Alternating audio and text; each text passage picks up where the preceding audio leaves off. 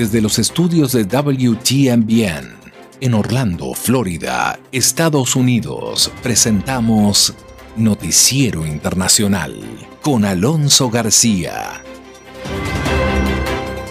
Muchas gracias por permitirme acompañarle una vez más acá en Noticiero Internacional trayéndole los hechos más relevantes de Estados Unidos, América Latina y el mundo. Hoy es martes 17 de agosto del 2021.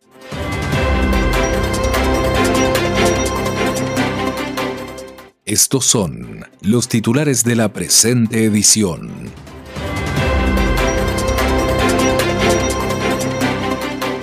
Departamento de Seguridad Nacional de Estados Unidos amplía el sistema de registro en línea para los migrantes que apliquen para asilo. Se iniciará un nuevo periodo escolar íntegramente presencial en Estados Unidos, pese a que los expertos recomiendan una serie de medidas sanitarias, algunos estados se niegan a implementarlas. El panorama es sombrío para el periodismo en Nicaragua. Estudiantes en California regresan a clases tras más de un año de educación virtual. La variante Delta, entre muertes, regeneró ni tapabocas. Tenemos la última información acerca del terremoto que devastó a Haití el fin de semana recién pasado. En Uruguay, ¿cuál es la situación del COVID-19 y el control de la pandemia? Perú, manifestantes exigen renuncia del presidente Pedro Castillo. Entre tanto, en Argentina se dan reacciones encontradas ante el nombramiento del nuevo ministro del Interior de Irán. Venezuela excarcelan al dirigente opositor Freddy Guevara. Organización de Naciones Unidas, representante afgano, insta a la ONU a pedir el fin de la violencia en Afganistán, mientras los afganos buscan desesperadamente salir de su país tras la toma de Kabul por fuerzas de talibanes. Los ecos del diálogo producido en México entre representantes del gobierno de Nicolás Maduro y la denominada Plataforma Unitaria de Venezuela. Tendremos toda la información del mundo deportivo con Henry Llanos y por supuesto la nota económica con Leonardo Bunet.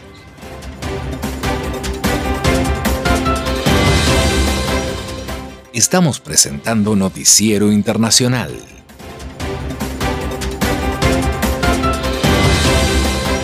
un recorrido por los hechos que son noticia en Estados Unidos, América Latina y el mundo, con la conducción de Alonso García.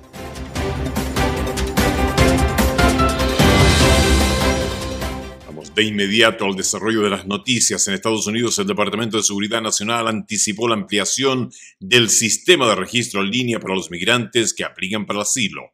Nos informa Héctor Contreras. El secretario estadounidense de Seguridad Nacional Alejandro Mayorkas anticipó durante una visita que realizó a la frontera sur del país en el estado de Texas que el gobierno está buscando la forma de aliviar la situación ante la llegada de una gran cantidad de migrantes y que una de las alternativas es la ampliación del sistema de registro de asilo en línea para que los aplicantes de asilo llenen los formularios en el portal de Internet sin arriesgar un viaje a la frontera y esperar por meses que su solicitud sea procesada. En los próximos días, nuestro departamento anunciará que estamos haciendo cambios y mejoras en la forma en la que procesamos las solicitudes de asilo. Continuamos reconstruyendo nuestro sistema de inmigración para garantizar la justicia y promover la equidad. Estamos ampliando la forma virtual que usamos con tanto éxito. El secretario de Mallorcas no brindó muchos detalles sobre los aplicantes a través de este sistema que fue utilizado a principios de año para procesar el ingreso de algunos de los migrantes que llegaron a la frontera sur, pero este registro no ha sido probado a gran escala.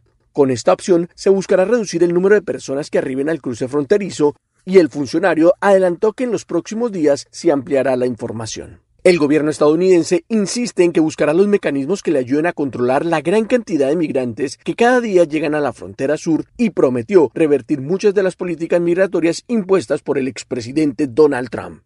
Sin embargo, varios legisladores republicanos afirman que esta es aún una asignatura pendiente para el presidente Biden. Incluso, el alcalde de la ciudad fronteriza de Laredo, el demócrata Pete Sainz, habló sobre el tema y criticó las acciones que se han tomado hasta ahora y textualmente destacó cualquiera que sea el sistema que estén utilizando, lo están arruinando, y agregó que es importante arreglarlo. Durante su visita a la zona fronteriza, el secretario Mallorcas advirtió que las autoridades están encontrando un número sin precedentes de migrantes en los puertos de entrada de la frontera sur y las autoridades fronterizas recordaron que las detenciones en la frontera suelen disminuir en los meses más calurosos del año, pero la cifra en julio representó un aumento del 12% respecto a junio. Algunos funcionarios electos del estado de Texas se reunieron con el secretario Mallorcas para destacar los desafíos que ellos enfrentan y denunciar la presión que ejercen los migrantes a las comunidades que habitan en esta región fronteriza, especialmente en medio de la pandemia, exigiendo al gobierno federal hacer más para aliviarles la carga. Y en Estados Unidos se iniciará un nuevo periodo escolar íntegramente presencial y pese a que los expertos recomiendan una serie de medidas sanitarias, algunos estados se niegan a implementarlas, provocando una inestabilidad para miles de familias. La información nos la trae Judith Martín. Millones de niños se preparan para comenzar el nuevo curso escolar en Estados Unidos y lo hacen en medio de una cuarta ola por COVID-19 y el avance de la variante Delta que mantiene en jaque a todo el país mientras el ritmo de vacunación avanza paulatinamente. Más del 60% de los estadounidenses ya han sido completamente vacunados. Sin embargo, todavía muchos escépticos se niegan a recibir las inmunizaciones, una decisión individual que afecta a toda una comunidad. Y ahora los más desprotegidos son los niños, especialmente los menores de 12 años, que todavía no son elegibles para recibir la vacuna, convirtiéndose en altamente vulnerables. En este contexto pandémico, el número de hospitalizaciones pediátricas por COVID-19 alcanzó un récord y casi 2.000 niños fueron hospitalizados, una cifra preocupante que sucede a pocos días del inicio del periodo escolar 2021-2022, en el que todos los niños del país asistirán a la escuela y el doctor Anthony Fauci, director del Instituto Nacional de Alergias y Enfermedades Infecciosas, explicó a la cadena de televisión CNN el escenario que considera idóneo para que la enseñanza sea segura. La mejor forma de proteger a los niños es rodeándolos en la medida de lo posible de personas vacunadas, que serían profesores, personas de la escuela y niños a partir de los 12 años. Adicionalmente, los Centros para el Control y la Prevención de Enfermedades recomiendan el uso de la mascarilla en los centros educativos, una decisión cargada de polémica y es que algunos gobernadores estatales prohíben a los distritos imponer tales reglas. Sin embargo, distritos escolares como Florida, Texas y Arizona desafiaron estas órdenes y requerirán el uso de las mascarillas en las escuelas. Consecuentemente, Ron DeSantis, gobernador de la Florida, mantiene férrea su postura y podría llegar a retener los fondos de aquellos distritos donde imponen el uso de la mascarilla, pese a que su estado continúa rompiendo récords en número de nuevos infectados por COVID-19 y los hospitales carecen de los recursos necesarios para ofrecer asistencia a todos los pacientes. En tanto, y ante esta abrupta abrumadora situación, las autoridades sanitarias recuerdan que la variante Delta del COVID-19 continúa expandiéndose provocando una situación de alarma en el país y el número de pacientes hospitalizados por COVID-19 ha alcanzado un máximo desde los últimos seis meses. Además, un promedio de 600 personas fallecen a diario por COVID-19, el doble de la tasa de mortalidad observada a fines de julio. Los expertos aseguran que estas cifras podrían reducirse en más de un 90% si los estadounidenses hicieran uso de la solución, las vacunas que continúan disponibles y han demostrado ser seguras y efectivas contra el COVID-19 y sus variantes. Pasamos a Nicaragua, la sede del diario más antiguo del país sigue tomada por la fuerza y el fin de semana su gerente general fue apresado. Las acciones de las autoridades judiciales han sido condenadas por la Sociedad Interamericana de Prensa, la cual ve un panorama poco alentador para el periodismo en este país. Donaldo Hernández nos da la información desde Managua. La Sociedad Interamericana de Prensa ve con suma preocupación la toma del edificio del diario La Prensa y el arresto de su gerente general, quien es acusado por los supuestos delitos de defraudación aduanera, lavado de dinero, bienes y activos. Es una nueva asfixia que se comete contra el periodismo independiente el escenario para Nicaragua, desde nuestra óptica, es muy crítico, es muy preocupante. Pero el presidente Daniel Ortega justifica el allanamiento y acusa al diario La Prensa de mentir sobre la falta de papel para seguir imprimiendo el periódico. Fiscalía, la policía, la procuraduría, y encontraron cantidad de papel.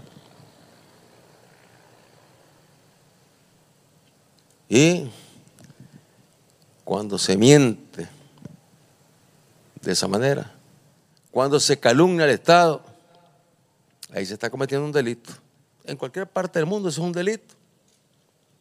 Las acciones de las autoridades judiciales contra la prensa son calificadas por la Sociedad Interamericana de Prensa como medidas políticas a menos de tres meses de los comicios presidenciales. Lo que se busca es silenciar toda crítica, silenciar toda eh, posibilidad de informar sobre eh, desmanejos en el poder. Nosotros vamos a seguir trabajando a nivel internacional para que Nicaragua no salga del foco Mientras tanto, más de 200 trabajadores de la prensa hicieron una petición pública pidiendo a las autoridades que liberen a su gerente general Juan Lorenzo Holman y que se restablezca la normalidad en el diario.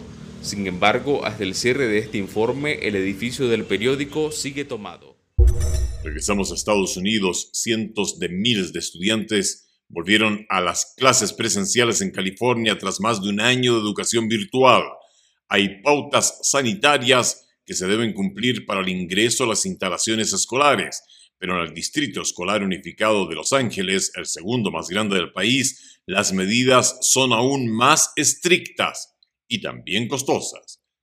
Nos informa Verónica Villafañe desde Los Ángeles. Antes de poder poner un pie en clase, cientos de miles de estudiantes del Distrito Escolar Unificado de Los Ángeles tuvieron que someterse a pruebas anti-COVID de referencia algo que ellos y todo el personal escolar deberán hacer semanalmente aunque estén vacunados. Este es uno de varios requisitos impuestos para reducir el riesgo de contagio ante la ola de nuevas infecciones causadas por la variante Delta. Esto es para asegurar que su hijo o hija tenga acceso para entrar en la escuela. Sin esta prueba no podemos garantizar que su hijo o hija pueda asistir el primer día. Así avisó a los padres la doctora Rosina Franco del Servicio Médico de Estudiantes del Distrito Escolar como parte de una campaña de preparación para regreso a clases. Hacer las pruebas semanales es un proceso masivo y costoso. Se harán 500.000 pruebas por semana a un costo de 350 millones de dólares. Y para hacerlas requiere de 1.000 técnicos de salud y 30 trabajadores de laboratorio para analizar las muestras rápidamente. Además de las pruebas semanales y el uso obligatorio de mascarillas, padres deben atestiguar que sus hijos están sanos. A través del sistema Daily Pass o pase diario, los estudiantes reciben un código escaneable para ingresar a la escuela, donde también serán sometidos a chequeos de temperatura. Este padre dice que aunque no son las condiciones ideales, son necesarias. Realmente no me gusta, pero creo que es seguro para todos. Y esta es la única forma en que vamos a superar esta pandemia. Y el coronavirus sigue cobrándose la vida de los más jóvenes en Estados Unidos mientras la cifra reciente de muertes supera récords. Pero en Texas revocaron la orden de usar tapaboca y el gobernador de Florida, Ron DeSantis, recomienda tratar el COVID-19 con anticuerpos. Divalicet Cash tiene los detalles. La variante Delta sigue propagándose entre los no vacunados. Estados Unidos ahora tiene un promedio de 650 muertes por día, un aumento superior al 80% respecto al mes de junio y superando la marca de 600 por primera vez en tres meses. En Florida, donde se registraron alrededor de mil muertes la semana pasada, el gobernador republicano Ron DeSantis recomendó tratar el coronavirus con el medicamento Regeneron, al que atribuyó la reducción de las hospitalizaciones en un 70%. Son positivos, van a conseguirlo y luego dicen que en 24 o 48 horas se sienten como nuevos, totalmente diferentes. La Agencia para Medicamentos y Alimentos FDA aprobó el fármaco para pacientes con COVID de leve a moderado, pero una parte de la comunidad médica asegura que Regeneron solo es efectiva en un número limitado de personas, por lo que la vacuna sería la solución más eficaz.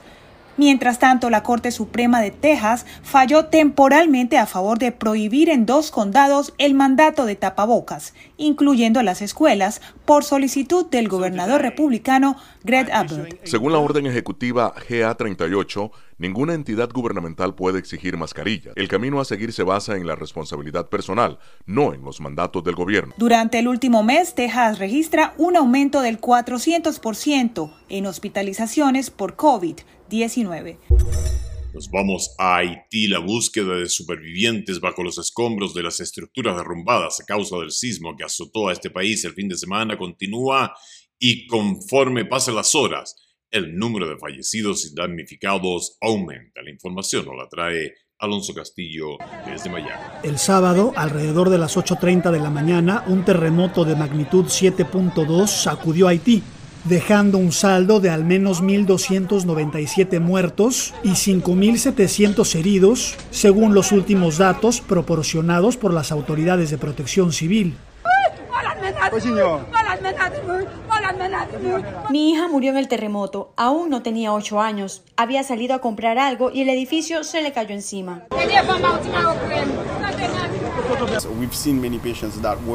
Hemos visto a muchos pacientes con heridas ortopédicas y quirúrgicas. Algunos de ellos tienen que ser trasladados de su localidad a instalaciones más especializadas en Puerto Príncipe. De acuerdo con el Servicio Geológico de Estados Unidos, el epicentro del sismo fue a unos 12 kilómetros de San Luis du Sud y afectó principalmente el suroeste del país. La ciudad de Los Cayos fue una de las más afectadas. Descubrí que el 50% de las casas están destruidas, y no estoy hablando solo de casas que realmente se derrumbaron, sino de algunas que en el estado en el que se encuentran no creo que sean habitables. Puedo decir honestamente que nos enfrentamos a una crisis humanitaria. El movimiento telúrico ocasionó derrumbes y daños estructurales en casas, escuelas, iglesias y hospitales. La devastación se suma a los problemas que enfrenta esta nación en el ámbito económico, político y de salubridad. Vamos a América del Sur. Uruguay. Autoridades consideran que el COVID-19 está bajo control con el avance de la vacunación, aunque persiste la preocupación por la variante Delta. Uruguay tiene prácticamente abiertas todas las actividades de la economía e incluso se autorizaron los bailes y espectáculos con ciertos aforos de público. Todas las empresas están trabajando y los estudiantes volvieron a las clases presenciales. En las universidades se mantienen las clases por Internet combinadas con las presenciales. También se decidió abrir las fronteras desde el primero de septiembre para extranjeros con propiedades en el país y desde noviembre para todos los turistas. Podrán ingresar los que estén inmunizados. El avance de la vacunación en Uruguay permitió que bajaran los casos de contagios, internaciones y fallecidos, dijo el ministro de Salud, Daniel Salinas. La situación actual es una situación de control de la pandemia y de alerta permanente, porque como no sabemos, es un elemento biológico, que evoluciona. No sabemos cuál va a ser el comportamiento de la, de la variante Delta. Uruguay tiene una población de 3 millones y medio de personas y ya se superaron las 5 millones de dosis contra el COVID-19. Actualmente el 68% de la población recibió dos dosis e incluso el gobierno decidió empezar a aplicar una tercera dosis con Pfizer a todos los que recibieron vacunas de Sinovac al ministro de Salud le preocupa la vulnerabilidad de los no vacunados. Lo que ocurre con la pandemia y con la variante Delta es que en general es como se va alimentando, entre comillas, esto dicho, de los no vacunados. Pasamos a Perú. Manifestantes marcharon por Lima contra el recién proclamado presidente Pedro Castillo y su partido político Perú Libre.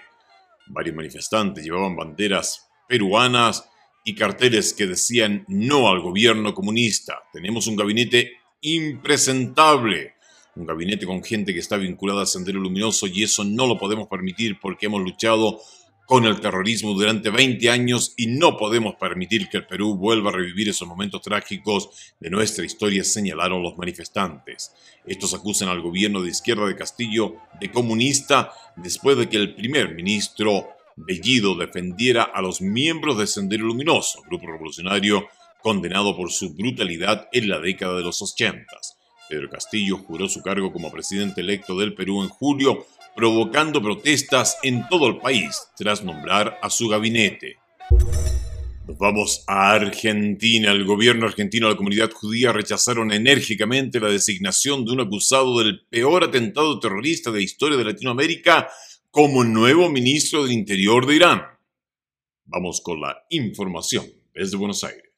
El gobierno argentino expresó su rechazo frente a la designación del general Hamad Baidi como ministro del Interior del presidente ultraconservador de Irán, Ibrahim Raisi. La Cancillería señaló en un comunicado que constituye una nueva afrenta a la justicia argentina y a las víctimas del brutal atentado terrorista contra la Asociación Mutual Israelita Argentina, AMIA, en 1994, ya que en 2009 fue nominado para ser su ministro de Defensa. Baidi fue incluido incluido en una lista negra del gobierno de los Estados Unidos en 2010 y la Interpol lo busca con circular roja por su actuación en el ataque que causó la muerte de 85 personas y dejó más de 300 heridos. El presidente de la AMIA, Ariel Eichbaum, dijo que la comunidad le exige una vez más al gobierno de la República Islámica de Irán cooperar de manera plena con la justicia argentina, permitiendo que sea juzgado por los tribunales competentes. Una afrenta a la justicia que lo está requiriendo desde hace muchísimos años. Pesan sobre este personero del régimen iraní, uno de los máximos responsables del peor ataque terrorista que sufriera la República Argentina. Nos parece que la manera de combatir el terrorismo y los crímenes imprescriptibles de esa humanidad no es posible que sobre eh, personeros del terror, de alguna manera premiando su accionar, en más de una oportunidad se han movido con eh, libertad en distintos países del mundo. En tanto, el abogado de los familiares de las víctimas, Tomás Farini Dugan, dijo que en los tribunales han insistido en la peligrosidad de este funcionario iraní reiteradamente. Fue una decisión del gobierno iraní destinada a castigar a la Argentina por suspender los contratos de transferencia de tecnología nuclear firmados entre ambos países. El hecho de que haya sido nuevamente designado ministro por Irán, importa el reconocimiento por parte de ese país de su fuerte compromiso con el atentado terrorista de la AMIA. No salva sus contradicciones, porque la actual vicepresidenta Cristina Fernández de Kirchner ordenó firmar un tratado internacional con Irán que era firmado para lograr la declaración de los imputados iraníes. Sin embargo, las escuchas agregadas a la causa del memorando de entendimiento con Irán prueban que Baidi no pensaba declarar en las últimas horas, el gobierno de Israel manifestó que es inadmisible el nombramiento de un criminal como miembro de un gabinete de ministros. Desde Buenos Aires, Argentina, informó Juan Ignacio González Prieto. Pasamos a Venezuela. Excarcelan al dirigente opositor Freddy Guevara al término de la primera ronda de conversaciones entre la oposición y el gobierno del presidente Nicolás Maduro en México. La información con Carolina Alcalde desde Caracas. Freddy Guevara, parlamentario de la Asamblea de 2015, fue excarcelado el domingo tras haber permanecido poco más de un mes en una de las sedes de los servicios de inteligencia, acusado presuntamente de estar vinculado con grupos paramilitares que el gobierno venezolano asocia con la administración del mandatario colombiano Iván Duque. Según versiones de prensa, Guevara se incorporaría a la mesa de diálogo instalada en México que, de acuerdo a un comunicado de Noruega, país facilitador del proceso, volverá a reunirse del 3 al 6 de septiembre. Horas antes, el foro cívico que reúne diversas instituciones y representantes de la sociedad civil venezolana emitió un comunicado en el que saludó el progreso en la construcción de un nuevo espacio de negociación en México e insistió en que la salida a la crisis que vive Venezuela no es posible sin que exista un genuino entendimiento entre los actores políticos y sociales. En tanto, durante un acto público, el presidente Nicolás Maduro se refirió a las negociaciones. Lo logramos en México, lo logramos. Hombres y mujeres de nuestro pueblo, lo logramos. Sentamos a la oposición extremista en una mesa para la paz. Juan Guaidó, reconocido como presidente interino por decenas de países, también se manifestó reconociendo que algunas soluciones a muchos de los temas no serán sencillas. Y de eso tenemos que estar conscientes, pues es parte del proceso. Pero tengan la certeza y la confianza de que la prioridad de los temas se centran en encontrar soluciones para todos los venezolanos. Mientras, el canciller Jorge Arreaza señaló al alto representante para política exterior de la Unión Europea, Josep Borrell, de emitir mensajes de extorsión y le pidió respetar el proceso de diálogo, luego de que el funcionario hiciera mención a un pronunciamiento en conjunto con Estados Unidos y Canadá, en el que se muestran dispuestos a revisar las sanciones si se logran avances en las conversaciones.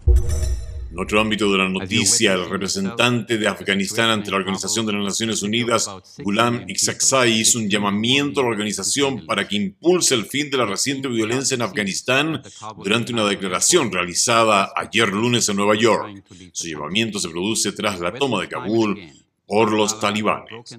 Pasamos ahora a la agenda del día con Sofía Pisani. Temas a conversar. El presidente Ghani abandonó Afganistán y los talibanes toman el control en Kabul. Afganos y extranjeros buscan desesperadamente salir del país. Entre tanto, el número de muertos tras el sismo del 7.2 en Haití asciende a alrededor de 1.300 personas. Vamos con la agenda de Sofía Pisani. Miles de personas llenaron el aeropuerto de Kabul, la capital afgana, el lunes, corriendo por la pista y subiendo los aviones en un intento desesperado de huir del país después de que los talibanes derrocaran al gobierno respaldado por Occidente. Las tropas estadounidenses hicieron disparos de advertencia mientras luchaban por gestionar la caótica evacuación. Los talibanes invadieron Kabul el domingo después de que el presidente Ashraf Ghani huyera del país, poniendo un final sorprendente a una campaña de dos décadas en la que Estados Unidos y sus principales aliados habían tratado de transformar a Afganistán. Las fuerzas de seguridad del país, entrenadas por Occidente, colapsaron o huyeron ante una ofensiva insurgente que arrasó al país en poco más de una semana, antes de la retirada planificada de las últimas tropas estadounidenses a finales de mes. En otras informaciones, Protección Civil de Haití informó que el número de muertos a causa del sismo de 7.2 es de alrededor de 1.300 personas y los heridos se ubican en más de 5.700 mientras las autoridades anuncian que se continúa con la búsqueda de sobrevivientes debajo de los escombros. Por último, Fred recuperó la categoría de tormenta tropical sobre el Golfo de México apenas horas antes de que Grace se debilitara a depresión tropical. Así lo informó el Centro Nacional de Huracanes en Miami. Se prevé que Fred avance sobre el Golfo antes de llegar a la costa estadounidense el lunes por la tarde. Así lo indicaron meteorólogos. Mientras la depresión tropical Grace avanzaba en la madrugada de lunes hacia la costa sur de República Dominicana, de acuerdo con el Centro Nacional de Huracanes. Según el boletín más reciente, se anticipa que el ojo de Grace avance sobre República Dominicana y Haití el lunes y por Cuba entre martes y miércoles. Además, se proyecta que el sistema no cambie mucho en su fuerza en las próximas 48 horas.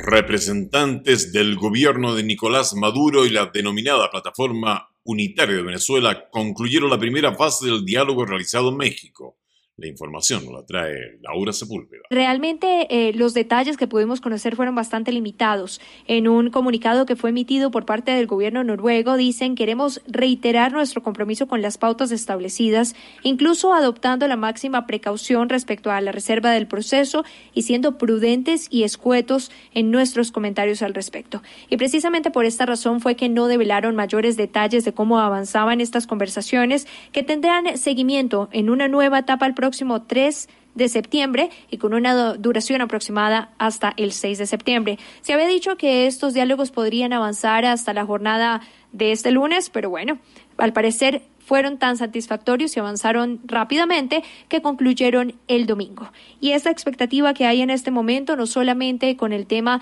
de qué fue lo que sucedió en estas conversaciones, sino qué va a pasar, por ejemplo, con las elecciones de noviembre, puesto que el próximo 29 de agosto se cierran las fechas de inscripción por parte de los partidos para que inscriban a sus candidatos. ¿Participará o no la oposición? Esto solamente lo podremos ver con el paso del tiempo y adicionalmente destacaremos esta visión que tendremos sobre las sanciones que serán evaluadas por parte del gobierno de Estados Unidos y también de la Unión Europea, un futuro que aún todavía es bastante incierto, pero sobre el que mantendremos toda la mirada. Pasamos ahora al noticiero internacional a Deportivo Internacional con Henry Llanos. Bienvenidos estimados oyentes a Deportivo Internacional. Henry Llanos les informa. El famoso Muhammad Ali, el Cassius Clay, tiene una nueva estrella.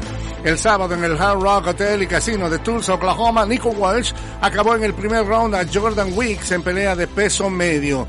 Con gritos de Ali, Ali, escuchándose en la tribuna, Nico se adueñó del ring desde el inicio del combate y castigó desde el principio Wicks en repetidas ocasiones. Cuando quedaba un minuto diez del primer round, el referee tuvo que intervenir para detener la pelea pactada a cuatro asaltos. Es la primera victoria como profesional para Lee, mientras Wicks se quedó en 4-2 sufriendo su segundo knockout consecutivo.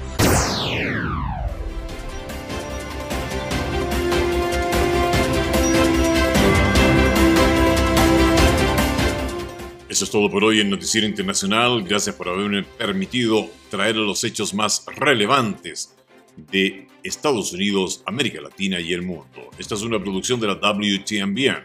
Nuestro agradecimiento a the U.S. Agency for Global Media, formerly the Broadcasting Board of Governors, por el apoyo que nos da con corresponsales en los lugares de los hechos para que usted esté informado de primera mano. En nombre de todo el equipo y el mío personal le deseo un maravilloso día. Por favor, cuídese mucho.